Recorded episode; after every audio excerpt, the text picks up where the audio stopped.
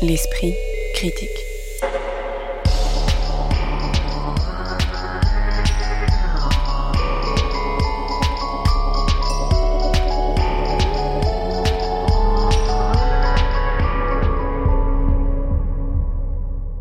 Mediapart. Nous sommes en guerre, nous sommes en guerre, nous sommes en guerre. On pourrait avoir envie de parodier la fameuse anaphore d'Emmanuel Macron au début du premier confinement pour évoquer les trois spectacles dont nous parlerons aujourd'hui, puisque tous trois portent sur la guerre. D'abord celle qui marque l'histoire du Liban et de la mer de Wajdi Mouawad, nom de son dernier spectacle présenté à la colline. Ensuite les guerres coloniales qui peuplent le rapport entre passé et présent qui structure Istiklal, la dernière création de la metteuse en scène Tamara Al-Saadi, présentée au théâtre des quartiers d'Ivry. Enfin, la guerre non située, si ce n'est dans les intimités des personnages de The Notebook, pièce du collectif britannique Forced Entertainment, fondée sur la lecture du roman Le Grand Cahier de la romancière suisse d'origine hongroise Agota Christophe pour discuter donc de ces pièces où la guerre est à la fois un décor, une marque présente chez les personnages et parfois même un personnage elle-même, mais qui ne parle pourtant pas que de ça. Je suis en compagnie de trois critiques. Marie Plantin, qui collabore à Théâtre Magazine et Scène Web, Anaïs Eluin, qui travaille à la fois pour Politis, Scène Web également, La Terrasse et le Courrier de l'Atlas, et enfin Pablo Pio-Vivien, l'une des plumes et figures de la revue Regard. Bonjour à tous les trois. Bonjour. Bonjour. On commence avec la pièce qui se situe en ce moment sous le feu de la rampe. J'ai nommé Mère, mise en scène par Wajdi Mouawad dans le théâtre qu'il dirige, à savoir La Colline à Paris. Mère est le troisième opus du cycle domestique après les solos Seuls et Sœurs et avant la création déjà annoncée de Père et Frères. À partir d'éléments fortement autobiographiques, Wajdi Mouawad déploie un texte fondé sur le regard d'un enfant de 10 ans, parfois confronté à son double devenu adulte, et décrivant une famille en exil ayant fui la guerre civile libanaise. Ici, le personnage principal est la propre mère de Wajdi Mouawad, incarnée sur scène par Aïda Sabra, qui se retrouve à Paris avec ses trois enfants, tandis que le père est resté au pays pour travailler. Elle espère, pendant cinq longues années rythmées par la colère, les larmes et le 20h d'antenne 2, que la situation va s'améliorer et que la famille pourra rentrer au Mais de même qu'il est impossible de séparer l'homme de l'artiste, il est impossible de séparer le texte du contexte, et la première de cette pièce s'est jouée sous les huées des collectifs féministes qui reprochent au metteur en scène et directeur de théâtre d'avoir confié la musique de sa pièce à Bertrand Cantat, auteur d'un féminicide sur sa compagne Marie Trintignant, même s'il a désormais purgé sa peine, mais aussi d'avoir programmé Jean-Pierre Barrault qui avait démissionné du théâtre des quartiers d'Evry après une accusation de viol conclue par un non-lieu. On avait déjà hein, évoqué... Euh, ce moment euh, lié au MeToo Théâtre dans une précédente émission, mais on ne peut pas forcément regarder euh, cette pièce de la même manière euh, après cette polémique. J'aimerais savoir qu'est-ce que ça fait, qu'est-ce que ça vous a fait, vous, en tant que spectateur, spectatrice, d'arriver comme ça au Théâtre de la Colline, rempli d'ailleurs, contrairement à certains autres théâtres. Est-ce que vous avez pu la regarder comme une pièce habituel, Année D'emblée, Wajdi Mouawad euh, pose la question en s'adressant aux spectateurs euh, à la manière d'un directeur de théâtre. Donc euh, Wajdi arrive devant le plateau, accueille les spectateurs comme s'il était finalement une, une forme d'ouvreur et nous demande d'éteindre notre portable, de voilà, nous comporter comme de faire attention de ne pas déballer des bonbons, de faire attention de ne pas déballer des bonbons, exactement. Donc là, on a vraiment l'impression qu'il va se, qu'il va présenter pour euh, se mettre en retrait. Et on voit très vite qu'il il finit par monter sur scène et qu'il euh, n'en sortira pas. D'ailleurs, Wajdi Mouawad restera sur scène en permanence. Donc, euh, il crée un regard, un regard particulier. Il y a l'empreinte du réel qui est présente d'emblée, dès cette introduction.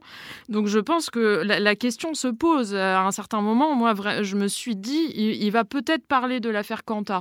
Il va peut-être s'expliquer à ce moment-là. On l'attend presque. Il ne le fait pas. La question reste euh, un peu en suspens pendant toute la pièce. Finalement, on ne peut pas s'empêcher, enfin personnellement, j'ai pas réussi à m'empêcher, de faire des parallèles entre cette affaire Quanta et la pièce qui se déroule sous nos yeux, d'autant plus qu'il est question de femmes dans cette pièce. Euh, comme euh, Joseph le disait, c'est un portrait de la mère de Wajdi Mouawad, qui est euh, victime de, de violences. On pourra reparler du, rapport qu'entretient euh, Wajdi Mouawad à sa mère, qui n'est pas sans ambiguïté. Donc je, pense que la question se pose, elle, n'est jamais résolue, euh, mais elle, ne cesse d'être présente. Marie Plantin alors moi aussi j'attendais au moment où il prend la parole, je me suis dit qu'il allait en parler, puisqu'il s'adresse vraiment à nous les yeux dans les yeux. Il n'en parle pas, et je pense que euh, il a déjà répondu de toute façon à la question par son texte qu'il a publié sur son site et que c'est aussi une façon de dire que enfin l'affaire est close, si je puis dire. Elle ne l'est pas. En fait, c'est un sujet extrêmement compliqué, sensible, très douloureux. Effectivement, il part du principe que Bertrand Cantat a purgé sa peine. C'est tout à fait son droit de l'embaucher. Et je pense qu'on se trompe de cible, en fait, en, criant haro sur euh, Wajdi Mouawad. Et je pense que la pièce y répond aussi. Pour moi, c'est une pièce qui est aussi euh, féministe. Euh, il y a le rôle de la fille qui essaye de s'émanciper de la mère et qui vient aussi, d'une certaine manière, répondre à tout ça, même si Enfin, il y a de la souffrance de partout, donc c'est un peu compliqué euh, de dénouer tout ça. Et voilà, je suis pas très claire moi-même, mais je suis féministe et je n'ai pas eu de scrupules à voir ce spectacle. Pablo Moi, je voulais pas aller voir cette pièce. De toute façon, à la base, euh, je voulais, je voulais la boycotter. Je ne supporte pas, en fait, que Bertrand Cantat, euh, donc euh, auteur d'un féminicide sur, sur Marie Trintignant, soit porté au nu dans un théâtre public aussi important que le théâtre de, de la colline. D'ailleurs, je ne comprends pas sa présence dans la pièce, hein, parce que on l'a, on l'a pas dit, mais enfin, c'est quatre pauvres chansons qui durent. Donc, il, la présence, effectivement, de la musique de Bertrand Cantat est pas dominant, c'est-à-dire qu'il y a une bande son très euh, euh radio nostalgie et on entend juste euh, quatre moments euh. où il fait des reprises de chansons, donc de Il est mort le soleil ou je sais pas quoi. C'est complètement anecdotique. Donc vraiment, sa, présence en fait est un marqueur politique. Je pense que Wajdi Mouawad, au-delà de son amitié a priori qu'il porte à Bertrand Cantat, parce que c'est pas la première fois en fait qu'il invite Bertrand Cantat dans une de ses pièces. Il l'avait fait dans, j'ai oublié le nom de la pièce, mais c'est Bertrand Cantat venait de sortir de, de prison et il l'avait invité à jouer dans une pièce à Avignon et finalement Bertrand Cantat, il y avait une levée de bouclier et n'avait pas pu euh, venir jouer, mais il y avait quand même la bande son, on entendait la voix de, Bertrand Cantat. Euh, moi, je pense que euh, Wajdi Mouawad ne comprend pas en fait l'époque dans laquelle il vit et si vous voulez, on en, reparlera parce que je trouve que la pièce est témoin en fait de cette incompréhension. on va, lorsqu'on va au théâtre, évidemment, c'est un acte politique et une pièce de théâtre est un acte politique. Ce que tu n'as pas dit, Joseph, c'est que la première de cette pièce avait lieu la veille d'une grande manifestation contre les violences faites aux femmes. Toute cette semaine, il va y avoir des manifestations en France contre les violences faites aux femmes. Et en ce moment, il y a euh, les, problèmes avec euh, Nicolas Hulot, euh, les problèmes avec diverses personnalités. On parle énormément du MeToo et lui présente cette pièce avec Bertrand Cantat dedans. Moi, je suis désolé, je ne suis pas pour ostraciser Bertrand Cantat ad vitam aeternam. C'est certain, il a le droit de vivre genre la vie, il a purgé sa peine effectivement. En revanche, qu'il soit porté au nu dans un théâtre public, je trouve ça éminemment problématique. Après, je finis sur le, problème féministe en fait de Wajdi Mouawad, parce que moi je considère que cette pièce est anti-féministe. Les paroles en fait qui sont portées dans la pièce, notamment par Christine O'Krent. Tout à l'heure tu parlais de d'émancipation euh, de la sœur de, Wajdi Mouawad, qui essaie de s'émanciper du, poids de sa mère, etc. Mais la réponse que, que propose Wajdi Mouawad, en fait, c'est il dit dans la société libanaise, il n'y a pas de possibilité d'émancipation. La seule possibilité qu'il y a d'émancipation, c'est par la France. Et euh, d'ailleurs, c'est Christine O'Krent qui, qui le dit plusieurs fois. Elle explique à un moment, je trouve ça, absolument insupportable. Euh, ça peut être pris avec ironie, mais c'est néanmoins la proposition. Moi, je n'ai pas compris en fait le rôle de Christine O'Krent. Je comprends pas en fait ce que, quand elle dit, quand elle explique ce que c'est qu'une femme libre, quand la, la, la, la, mère de Wajdi Mouawad pose la question à Christine O'Krent, c'est quoi une femme libre? Et que Christine O'Krent, grande bourgeoise blanche française, dit bon bah voilà ce que c'est qu'une femme libre, c'est une femme qui je sais pas quoi, je sais pas quoi, je sais pas quoi. Et vous, en tant que libanaise, vous ne pouvez pas comprendre ce que c'est. J'ai trouvé ça personnellement absolument insupportable. Oui, parce que bon, je laisse Marie Plantin répondre, mais il faut donc préciser que euh, c'est pas seulement le journal d'Antenne 2, c'est le journal d'Antenne 2 incarné par Christine Ockrent elle-même, et on va y revenir. Euh, J'ai pas du tout la même lecture en fait de la pièce, mais aussi pas du tout la même lecture de euh, quand tu dis porter au nu Bertrand Cantat. Moi, je pense pas du tout que euh, Wajdi Mouawad le fasse comme un acte de provocation ou autre. En fait, il est porté au nu par la polémique. C'est la polémique qui vient mettre en avant le fait qu'il est à la composition, mais sinon, il est un nom parmi d'autres. Par exemple, on ne parle pas du compositeur de la musique de Istiklal. Euh, pourquoi? Mm, Voilà. Istiklal, la pièce dont on va parler après. De toute façon, on pourrait discuter pendant les 15 minutes euh, attribuées à ce spectacle de, la simple présence de Bertrand Cantat. Je propose qu'on on, entre euh, dans la pièce. Euh, vous parliez des rapports entre sa mère et Wajdi Mouawad, hein, qui, qui joue sur scène avec trois personnages, puisqu'il y a un enfant qui joue Wajdi à 10 ans, il y a Wajdi Mouawad ou lui-même 53 ans maintenant, et puis il y a la mère. J'aimerais bien qu'on vienne sur une scène qui est à peu près au milieu du spectacle, où euh, Wajdi Mouawad arrive en disant d'ailleurs le théâtre peut tout et donc j'ai inventé euh, au fond le dialogue que j'ai pas pu avoir avec ma mère puisque sa mère est morte quand il était trop jeune et où il lui fait dire euh, bah, ce qu'elle n'a jamais dit, il lui demande de l'attention à ce petit Wajdi qui est aussi sur scène. Qu'est-ce que vous avez pensé quand même de ce moment de, de, de rapport, ce moment d'écriture que moi j'ai quand même trouvé assez virtuose, j'avoue? Alors moi, au contraire, moi j'ai trouvé que c'était plutôt un aveu de, faiblesse en fait de l'écriture de Wajdi Mouawad à ce moment-là, et ça m'a replongé dans la, notamment la première pièce du cycle domestique, dont euh, Mère est la troisième partie, où là donc cette première partie s'appelait Seul. Je vais en, parler un petit peu donc dans, cette pièce que Wajdi Mouawad d'ailleurs a repris au moment de son arrivée à la tête du théâtre de la Colline comme une forme de, présentation au, public de, de, ce lieu. Donc Wajdi Mouawad dans propre rôle d'adolescent habitant au Québec. Là, donc ça se situe, euh, ça situe plus tard que la pièce mère. Il se, il, euh, il invente... juste pour préciser, la, la, famille de Mouawad déménage d'abord à Paris, puis au Québec, et lui reviendra en France. C'est ça. Euh, donc à ce moment-là, donc dans Seul, Wajdi Mouawad est au Québec. Il fait des études sur Robert Lepage, l'espace identitaire dans les solos de, de Robert Lepage. Ça, c'est une figure qui revient souvent. Et il raconte que son père est dans le coma. Or, on se rend compte au milieu voir à la fin de la pièce que finalement, ce n'est pas son père qui est dans le coma, c'est lui-même. Donc il nous parle, toute la pièce est vue à travers le prisme d'un homme dans le coma. Et donc cette invention euh, narrative permet d'amener du surnaturel, du fantastique, qui rend la, pièce, euh, la, pièce assez, euh, assez forte et troublante à tout moment. Danseur, donc le deuxième, le deuxième opus de ce cycle, il met en parallèle à travers l'actrice Annick Bergeron, deux types d'exil. Donc on a l'exil intérieur d'une québécoise avocate qui cherche sa sœur d'origine indienne et euh, l'exil de la sœur de Wajdi Mouawad, donc euh, immigrée euh, libanaise, immigrée au Québec. Là, dans Mère, le dispositif imaginé est à mon avis beaucoup plus simple.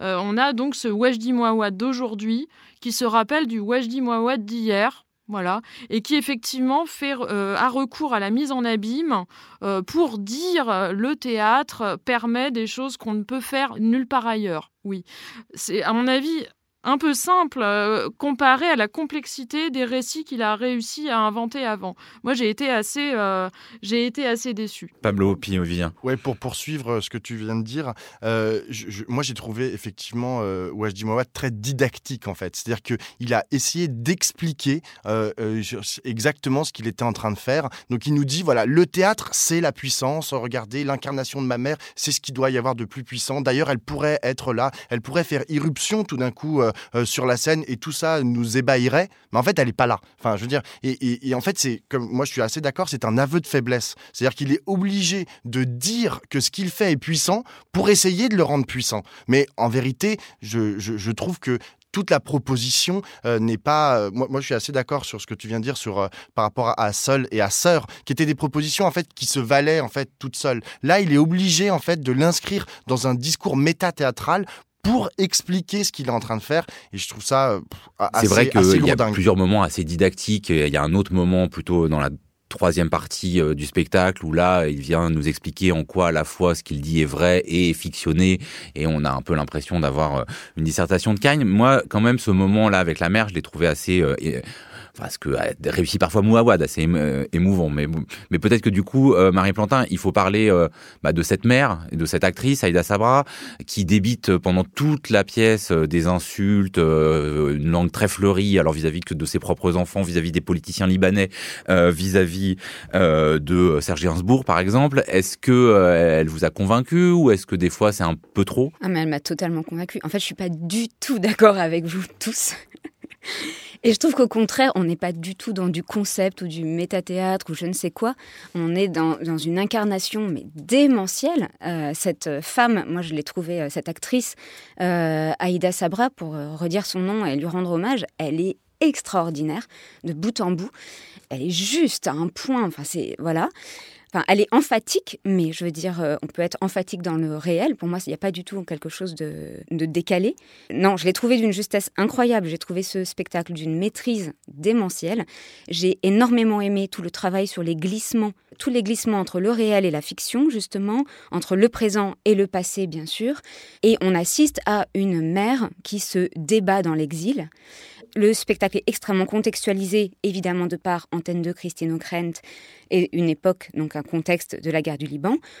Mais c'est une façon de parler de la guerre en dehors de la guerre, et de dire que finalement, la guerre, même si on la quitte, on la vit toujours, et même en pire, en n'y étant pas. Alors un élément effectivement important de cette mise en scène, c'est le 20h d'Antenne 2 que la famille euh, regarde religieusement euh, en attendant euh, des nouvelles du Liban et notamment du père qui est resté au Liban. Or c'est la vraie donc Christine O'Krent qui joue la présentatrice et au début elle n'est que la présentatrice mais elle finit par faire partie de la famille ce qui peut être euh, aussi vu comme euh, quelque chose qui existait à une époque où euh, la télé et le, journal de 20 heures avaient une place particulière dans certaines familles. Est-ce que vous, ce moment de théâtre qui joue bon, voilà, sur des ressorts classiques, mais en les assumant de l'illusion théâtrale, il vous a entraîné ou, de même que le reste, ça vous a pas du tout séduit, Anaïs loin avec cette présence qu'on peut trouver mondaine, mais aussi un peu ironique de Christine O'Krent en vrai sur scène? Bah Justement, on sait pas trop quel est le, rapport euh, finalement de Wajdi Mouawad à cette figure. Euh, est-ce qu'il veut la ridiculiser? Est-ce que, euh, est-ce que non? Elle est simplement un gage de d'irruption, enfin un gage de réel inscrite dans, dans la fiction. C'est, jamais tellement déterminé. Alors moi, je, personnellement, j'ai trouvé que la première apparition de Christine O'Krent était, était plutôt, plutôt réussie. Et puis en fait, on enfin, elle, s'installe cette présence, finit par répéter était toujours à peu près la même chose. On lui fait les mêmes reproches, à savoir de ne pas parler de la guerre du Liban. Et euh, elle rythme une pièce qui n'a pas euh, non plus de, de progression narrative finalement. Donc, cette présence illustre cette absence de progression. Euh, moi, je me suis personnellement assez vite lassé de, de Christine O'Krent. Pablo Pio-Vivien Je n'ai pas compris, en fait, cette présence de euh, Christine O'Krent, effectivement, elle incarne bah, Christine O'Krent, c'est-à-dire celle qui présentait le JT d'Antenne 2 euh, dans les années 70 et 80. Pour autant, elle incarne aussi la seule présence française sur la scène, une présence qui est excessivement euh, bourgeoise. Et vraiment, tout à l'heure, tu soulignais la potentielle ironie, en fait, de sa, de sa présence que personnellement, je n'ai pas ressenti. J'ai pas ressenti une présence ironique, mais c'est une femme qui passe son temps à dire dans la pièce, dans les, dans les rares moments où elle ne présente pas uniquement le journal télévisé, en fait, à donner des leçons, euh, des leçons, et notamment des leçons de féminisme aux protagonistes euh, euh, libanais, à savoir la sœur et la mère. Et cette opposition, d'ailleurs, c'est assez ce qu'il y a de plus choquant.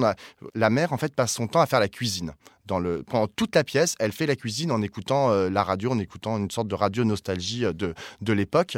C'est excessivement, je trouve, euh, réducteur, en fait, de, réduire, en fait, une femme à juste ses activités domestiques. Alors, il le dit plusieurs fois, il dit, bah oui, mais elle faisait que ça. Mais enfin, il y a, beaucoup de femmes, en fait, qui ne faisaient que ça, sûrement, dont on peut imaginer les réduire, en fait, à leurs activités domestiques, notamment faire la cuisine. Mais lorsqu'on présente, en fait, sur scène, lorsqu'on fait une proposition sur scène et qu'on se veut féministe, parce que j'imagine que Wajdi Mouawad se veut féministe, je pense pas qu'on puisse réduire une femme, en fait, à euh, genre, elle fait la cuisine.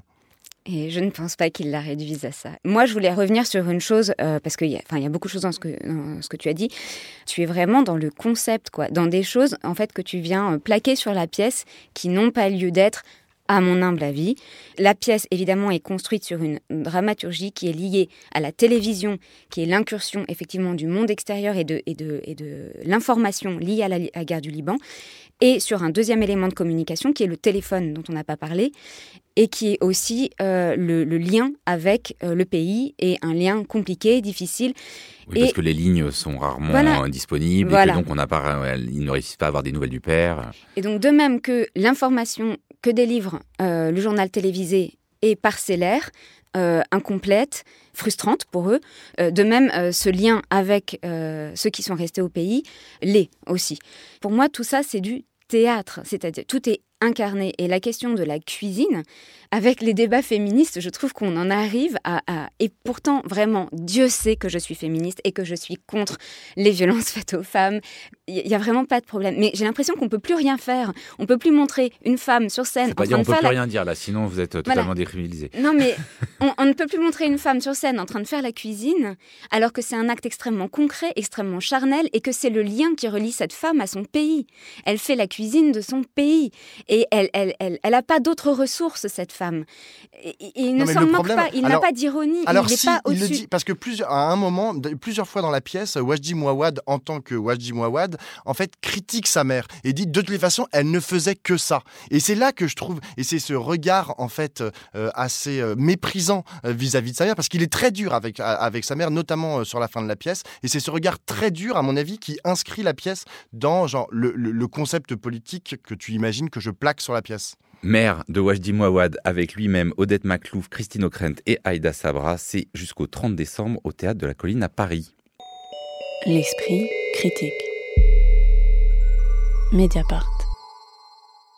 Dans The Notebook, traduction anglaise du fameux texte intitulé Le Grand Cahier de la romancière suisse d'origine hongroise Agota Christophe, deux hommes vêtus de costumes gris et de pulls rouges identiques lisent souvent ensemble, parfois à tour de rôle, le récit de leur vie consigné dans le cahier qu'ils tiennent à la main. En l'occurrence, l'histoire de deux jumeaux évacués par leur mère de la grande ville vers la maison de leur grand-mère située à quelques encablures d'une petite ville où la guerre finira par les rattraper. Le spectacle, déjà monté en 2016 au théâtre de la Bastille, y était de nouveau présenté en ce mois de novembre et s'inscrit dans le cadre d'un portrait en six pièces, dont la plus ancienne remonte à 1993 et la plus récente à 2021, que le Festival d'automne consacre à cette troupe depuis la rentrée dans divers lieux. The Notebook n'est ainsi que l'une des pièces présentées par la troupe Forced Entertainment et son directeur artistique Tim Etchells.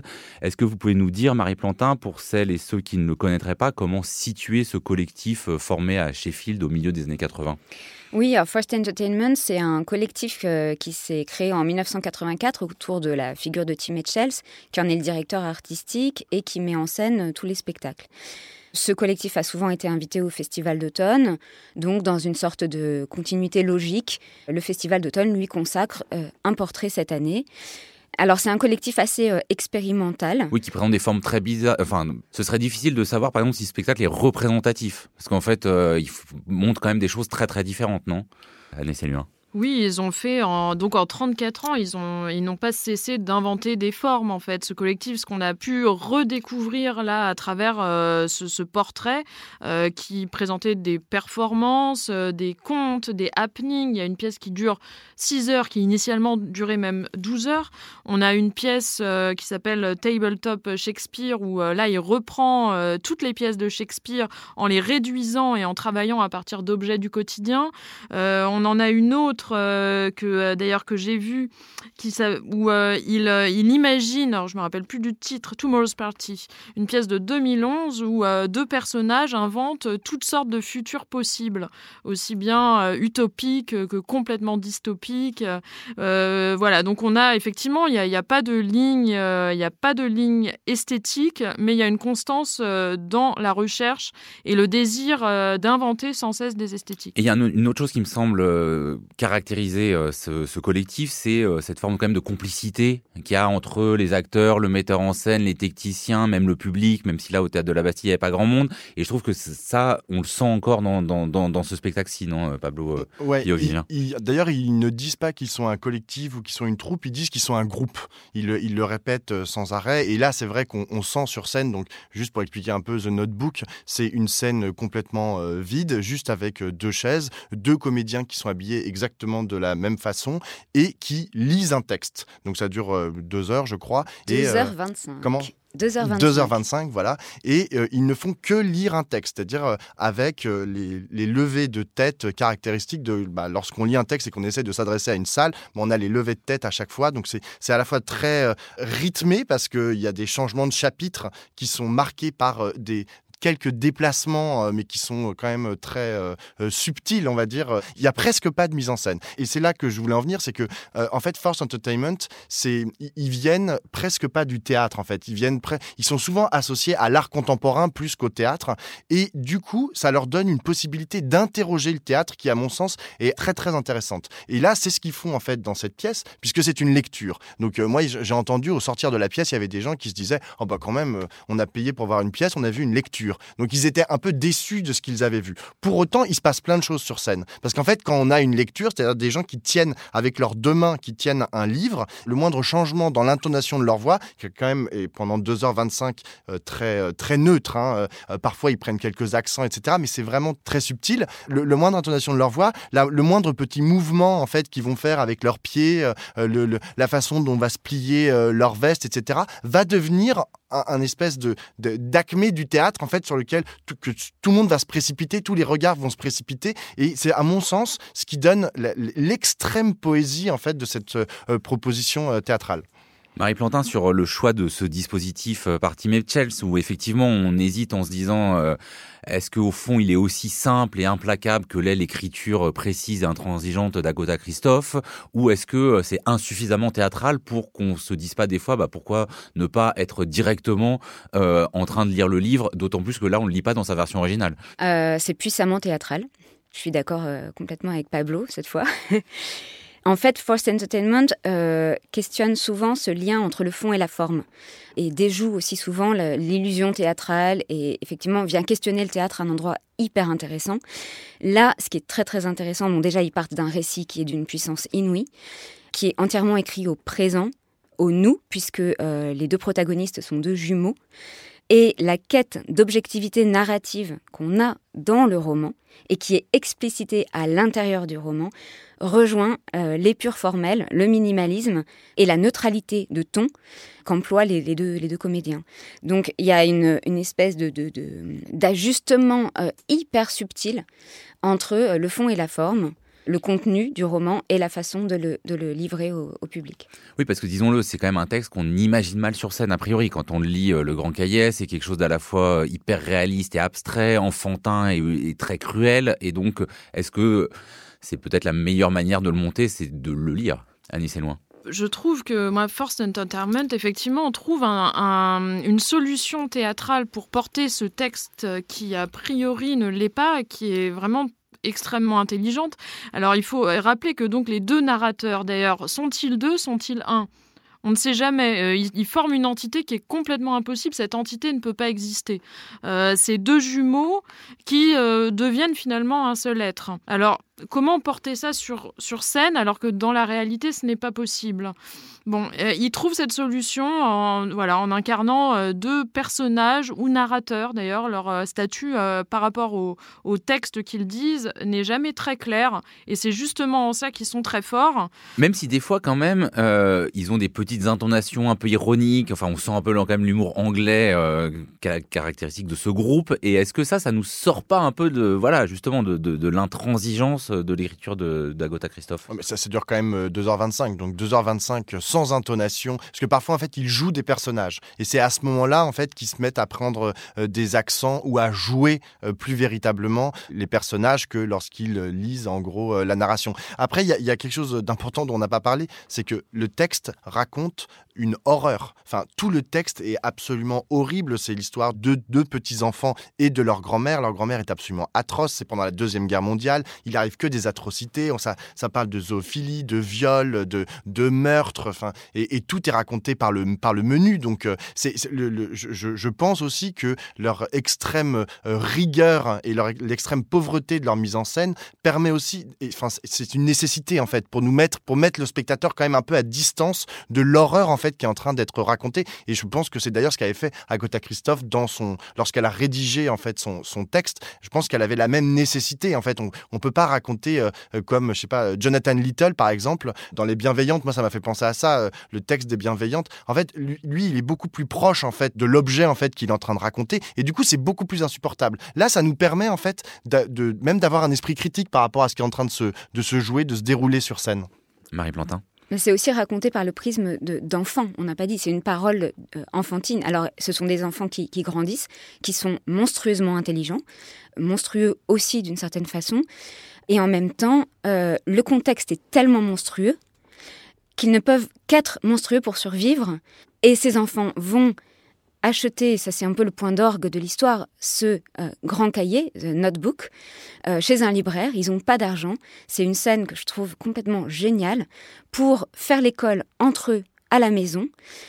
Et ils établissent une sorte de règle entre eux qui est on écrit uniquement ce qui est vrai. Et donc on essaie d'atteindre une objectivité qui en réalité est inatteignable, mais c'est l'objectif qu'ils se fixent. En fait, on comprend à ce moment-là qu'on est en train d'écouter le cahier de ces deux enfants. Oui, ce qu'ils ont consigné. Voilà, et qui vont devenir des adolescents, etc. Et il y a une chose que je voulais dire, ce spectacle, oui, effectivement, de part aussi la, longueur, euh, la, pauvreté, mais pas au sens négatif du terme, au sens presque d'arte povera, quoi. La pauvreté du dispositif demande une, une écoute et une activité énorme de la part du spectateur, puisqu'en fait, tout se déroule dans notre tête. Il y a quelque chose de terrible, c'est que c'est hyper jouissif en fait en tant que spectateur. C'est très jouissif alors que tout ce qui est raconté est absolument horrible. Et du coup, ça m'a rappelé une phrase d'André Gide qui raconte euh, le, théâtre et qui dit C'est une chose extraordinaire que le théâtre, des gens comme vous et moi s'assemblent dans une salle pour voir feindre par d'autres des passions et des choses que n'ont pas le droit d'avoir parce que les lois et les mœurs s'y opposent. Tout ce qu'on voit est contraire en fait aux bonnes mœurs et aux bonnes lois. Et pour autant, on y trouve une certaine jouissance qui est excessivement euh, euh, paradoxal en fait en tant que spectateur. Et ce qui rappelle pourquoi euh, le Grand Cahier est aussi connu pour la fameuse affaire d'Abbeville où le Grand Cahier était étudié par un, enseignant de troisième et la police a débarqué suite à un signalement des parents comme quoi c'était pornographique. Mais effectivement, il y, a des moments où c'est pas pornographique, mais c'est il y a ce que vous dites quoi, une sensualité assez cruelle qui pouvait euh, déranger. The Notebook, c'est donc un des éléments du portrait que le Festival d'automne consacre jusqu'à la fin de cette année à la troupe et au spectacle de Forced Entertainment. Mais avant qu'on aborde un dernier spectacle en mode critique, vous avez relevé, Anaïs Eluin, un phénomène auquel on n'aurait peut-être pas pensé il y a encore quelques années, une forme de légitimation culturelle du théâtre de marionnettes. Oui, alors je voulais euh, signaler effectivement la création d'un nouveau euh, label euh, national qui est un label donc accordé aux arts de la marionnette. Euh, donc là, la profession euh, de la marionnette voit euh, dans cette création la reconnaissance d'une discipline comme une expression à part entière de la création contemporaine. Donc à savoir que la, marionnette contemporaine ne se limite pas à la création pour le jeune public, voilà, qui, est une image qui colle encore beaucoup à la discipline. Là, par cette création, on prouve que c'est une discipline qui s'est énormément développée. Donc on a aujourd'hui sept pôles pour la marionnette qui sont en préfiguration et qui donc dès 2022 vont envoyer leur demande de labellisation et qui devraient l'avoir. Voilà, maintenant on a des pôles pour la marionnette qui pourront discuter d'égal à égal avec les autres pôles existants. Donc chaque pôle devra avoir un lieu de fabrication, qui est une chose très importante pour la marionnette, et devront également participer à la diffusion de ces formes. Pour moi, ça témoigne vraiment euh, de, l'évolution de cette discipline. Euh, on a vu euh, en effet l'émergence de grands noms de la marionnette récemment. c'est souvent des femmes.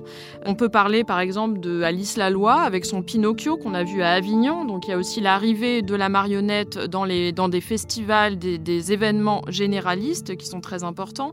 On a Ingvild Aspeli qui devait être à Avignon, qui ne l'a pas été à cause du Covid, et qui va donc créer. Alors elle, elle crée des grandes formes. Ça, c'est aussi une, euh, nouveauté, enfin quelque chose d'assez récent dans le paysage. Elle crée des formes avec euh, peut-être une vingtaine d'interprètes euh, et des, objets à échelle différente qui sont assez impressionnants. Elle va créer un Dracula qui va être présenté au théâtre des quartiers d'Ivry en janvier. On peut parler également des anges au plafond. On observe aussi un, renouvellement avec la création de festivals, de rendez-vous qui commencent à être très identifiés comme le festival Mima, Mélicène, Marionettissimo. Euh, on a tout un panel de rendez-vous qui contribuent à la structuration de cette belle discipline. L'esprit critique. Mediapart. Dans Istiklal, qui signifie indépendance en arabe. Tamara Al-Saadi, artiste associée au théâtre des quartiers d'Ivry où se jouait cette pièce, met en scène la vie de Leila, jeune fille contemporaine dont la mère, venue d'Irak, n'a rien voulu lui transmettre, ni la langue ni l'histoire. Tout bascule a un concert. Leïla s'éprend de Julien, un jeune homme qui apprend l'arabe et veut devenir photographe de guerre. Leur histoire d'amour se complique au fur et à mesure que ce dernier multiplie les déplacements pour couvrir les guerres sanglantes du monde arabe et qu'il fréquente des amis dont le cynisme bourgeois s'avère sans fin et sans fond. Une caractéristique principale de cette pièce est de vouloir imbriquer différentes histoires de différentes époques, euh, ce que Tamara Al-Saadi matérialise en plaçant sur le plateau les fantômes des générations passées, hein, souvent des femmes pour l'essentiel, qui s'avèrent être les ancêtres irakiennes de Leila, et qui interviennent sur scène sans être entendues par les protagonistes, mais bien sûr par les spectateurs. Euh, Tamara Al-Saadi explique d'ailleurs euh, que comme dans ses précédents projets, elle aspire à donner à voir l'invisible au plateau. Est-ce que ce mode de traitement scénique des fantômes qui peuvent tous nous hanter euh, vous a convaincu, euh, Pablo Pio-Vivien? Je ne sais pas si j'ai été convaincu par euh, la mise en scène que j'ai trouvée de facture relativement classique, hein, mais, mais en revanche, le, propos de, la pièce m'a vraiment interpellé et m'a vraiment. Ce, qui est très intéressant, c'est que ça s'appelle Indépendance, alors même que le personnage principal, qui est en gros une jeune femme qui réfléchit beaucoup et qui essaye de devenir en vérité une femme, eh ben, elle cherche son indépendance, mais elle cherche son indépendance précisément dans une recherche généalogique. Quand je dis généalogique, c'est pas uniquement euh, ses ascendants, euh, euh, comme on dit, ses parents ou ses grands-parents. C'est une recherche généalogique sur qu'est-ce qui la fonde, qu'est-ce qui, qu'est-ce qui lui a été transmis ou qu'est-ce qui ne lui a pas été transmis. Et donc, elle va aller sur les traces en fait de sa mère irakienne, de son père irakien, alors même qu'elle n'en sait absolument rien.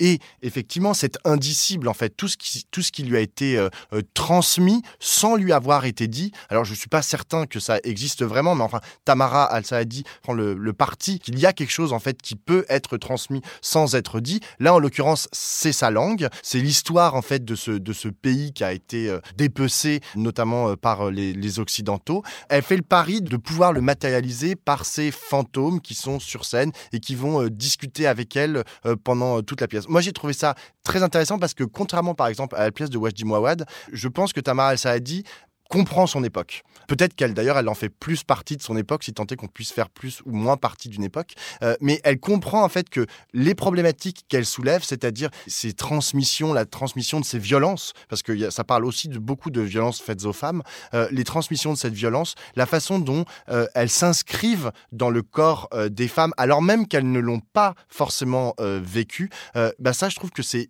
très réussi et on le voit et elle arrive à le passer aux, spectateurs. Moi, je me pose une question dessus parce que j'ai aussi eu l'impression d'avoir des fois un discours très appuyé sur les thématiques euh, alors importantes hein, mais des, viols réels et métaphoriques de la colonisation sur les mariages forcés euh, sur Bon, voilà, des choses qu'on a quand même aussi euh, beaucoup vues, beaucoup entendues, et où j'ai pas senti, moi, de renouvellement narratif ou formel, Année Saluin. Alors moi je suis assez d'accord, euh, Joseph. Après, euh, ce qui est intéressant, c'est de mettre aussi quand même en perspective cette pièce avec le travail de Tamara Al-Saadi, qui depuis sa première création, qui s'appelle Place, qu'on a découvert dans le cadre du festival Impatience il y a quelques années, mène un, travail sur ces questions-là, sur la, question du féminin en exil.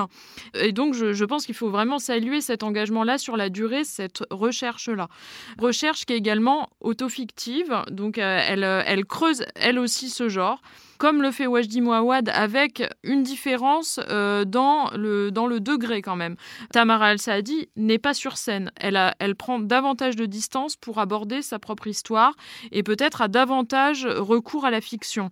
Il y a quelque chose d'assez ambigu malgré tout dans le rapport entre, entre fiction et réalité dans la mesure où euh, le, le, recours aux entretiens, aux nombreux entretiens que Tamara Al-Saadi a menés avec sa famille, aux nombreuses recherches qu'elle a réalisées pour aborder son sujet ne sont pas présentées comme telles. Donc pour moi, ça peut être un problème. Est-ce qu'il n'y a pas un écart aussi, euh, quand même, euh, moi j'ai trouvé parfois abyssal, entre un dispositif scénique assez élaboré, on a des grands voiles blancs qui permettent l'inscription de textes à la fois en français en arabe, on a ce décor où il y a à la fois le sable qui peut évoquer les déserts irakiens et puis ça se transforme très vite en plancher d'un appartement parisien où se situe l'action. Enfin, il y a, il m'a semblé, une scénographie euh, très visuel, très élaboré, et puis un texte euh, que moi j'ai trouvé assez faible.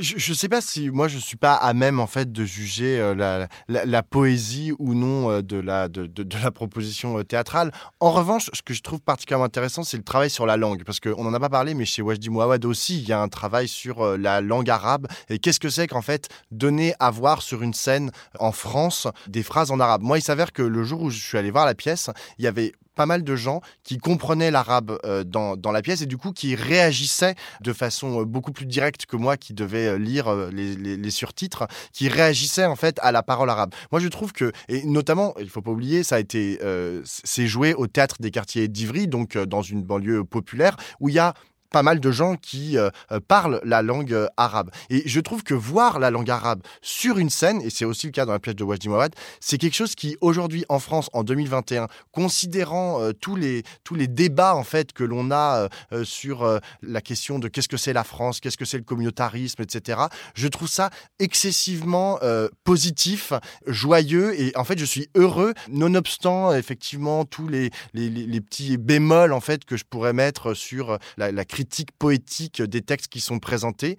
Je suis déjà tellement heureux en fait de voir des gens sur une scène qui parlent arabe euh, et, de, et, de, voir des gens qui rigolent autour de moi et qui sont heureux eux-mêmes de voir des gens qui parlent arabe sur une scène que moi ça, ça, me suffit. C'est important hein, le plaisir euh, au théâtre, mais euh, c'est aussi important de cerner qu'est-ce que fait Tamara El Saadi de cet entremêlement de l'histoire intime de elle, de sa famille et de justement bah, l'histoire générale où moi j'ai trouvé que des fois l'articulation était assez ratée. On comprend les choses parfois à retardement. Parfois, j'étais un peu perdue. Moi, je trouve pas ça désagréable. Je trouve que on est aussi dans une esthétique du glissement, comme un glissement de terrain, quoi, entre le présent et le passé.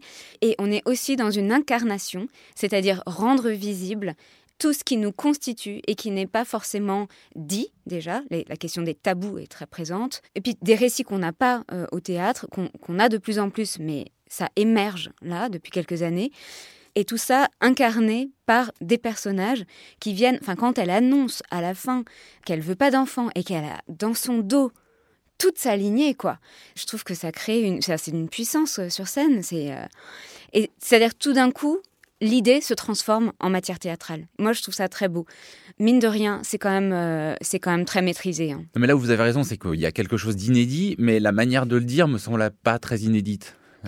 Euh, moi, oui, je suis assez d'accord. Et puis, il faut arrêter de dire que euh, le théâtre en langue arabe euh, fait son arrivée sur scène. Ça fait des années qu'on voit des, spectacles en langue arabe. En ce moment même, au théâtre de la ville, il y a un spectacle formidable qui s'appelle H de Bachar Murkus, qui est un, metteur en scène palestinien. On, a des pièces en langue arabe et il ne faut pas. C'est une facilité peut-être de, de dire, de penser que il va suffire euh, de, mettre euh, de l'arabe sur une, sur une scène pour euh, justifier une fiction. Et moi, j'ai l'impression que parfois, Tamara Al-Saadi peut répondre à une forme d'injonction de la part à la fois des institutions, mais également des lieux à faire du théâtre politique, à traiter des oppressions féminines, etc. Ce qui peut l'empêcher d'aller au fond de son sujet et de creuser la question de, l'Irak, de la guerre de l'Irak, précisément, à aucun moment, elle ne parle de cette guerre euh, dans son détail, en fait. Pablo, d'un mot. Oui, pour finir la comparaison avec euh, Wajdi Mouawad, je trouve que le, problème, enfin la différence, c'est l'endroit d'où il parle. Et en fait, Wajdi Mouawad parle d'un endroit où il est euh, surpuissant parce qu'il est directeur d'un théâtre national, il est metteur en scène, il, a, il, est, il est arrivé quelque part et il a tout résolu en fait dans sa pièce, alors même que Tamara Al-Saadi, elle, et elle le dit d'ailleurs dans le, dans le papier de salle, elle dit je parle d'un endroit de la difficulté. Et c'est pour ça que je me permets en fait d'être indulgent quant à la parole en fait qui est proposée. C'est parce que c'est précisément cette difficulté en fait qu'elle essaye de, de, faire passer avec euh, du coup euh, sa, la fragilité, euh, les faiblesses en fait de la proposition théâtrale qu'elle fait. Istiklal par Tamara El Saadi à Ivry, c'est terminé, mais cela part en tournée jusqu'au printemps et ce sera bientôt à Ringis, Cachan, Châtillon, Genève, Goussainville, Pantin, Toulon, Noisy-le-Sec, pour finir à la MC2 de Grenoble début mai. Merci beaucoup à tous les trois. La prochaine émission consacrée au spectacle vivant, c'est dans un mois. La semaine prochaine, on parlera art visuel. L'Esprit critique est un podcast proposé par Joseph Confavreux pour Mediapart, mise en ondes sonore et numérique par Samuel Hirsch et enregistré dans les studios de Gong.